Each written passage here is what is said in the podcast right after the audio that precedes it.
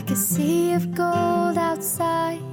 Hi, nice to see you again. 很高兴和各位同学见面了，我是姚老师，欢迎来到今天的英语口语美养成每日一句 Express to Impress。今天的话呢，我们来学一些跟 bug 有关的表达。我们先来看一下《Modern Family》Season One Episode Seven 第一季第七集当中有怎样的一个句子？It used to bug me, you know, because there was never a trophy in my house. And it used to bug me, you know, because there was never a trophy in my house.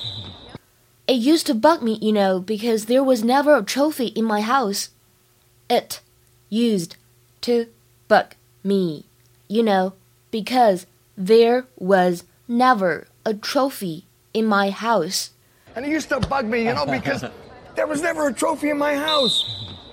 It used to bug me, you know, because there was never a trophy in my house. 在整句话的朗读过程当中呢，注意一下 bug， 它当中呢是小口型的啊。而 trophy 当中包含了双元音 o，house 当中包含了双元音 ow，像这两个双元音呢，都要读得非常的饱满。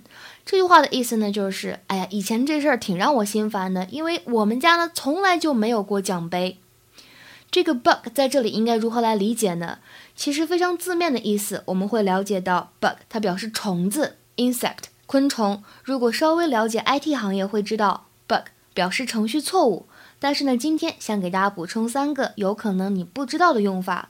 首先呢，就是刚才这个在例句当中出现的表达，这里的 bug 当做动词来使用，表示 to annoy or worry someone。What's up? You look so upset. He's been bugging me all morning. 说他怎么样呢？一早晨都在烦我，让我太心烦了。第二种用法呢，在你看一些特工题材的剧或者电影当中可能会碰到，比如说我们看下面这个句子：She suspected that her phone had been bugged. 他怀疑呢，他手机被窃听了，被安装上了窃听器。那么最后一种用法呢？You can say that someone has been bitten by a particular bug when they suddenly become very enthusiastic about something。 如果字面上面来看，说一个人呢被一个什么什么虫子给咬了，表达什么意思呢？说他突然对某事有了非常大的热情。今天的话呢，请同学们尝试翻译一下下面这个句子，并留言在文章的末尾。We've definitely been bitten by the skin bug.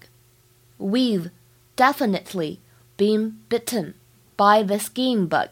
欢迎同学们踊跃留言。那么今天的分享呢，就先到这里了。See you.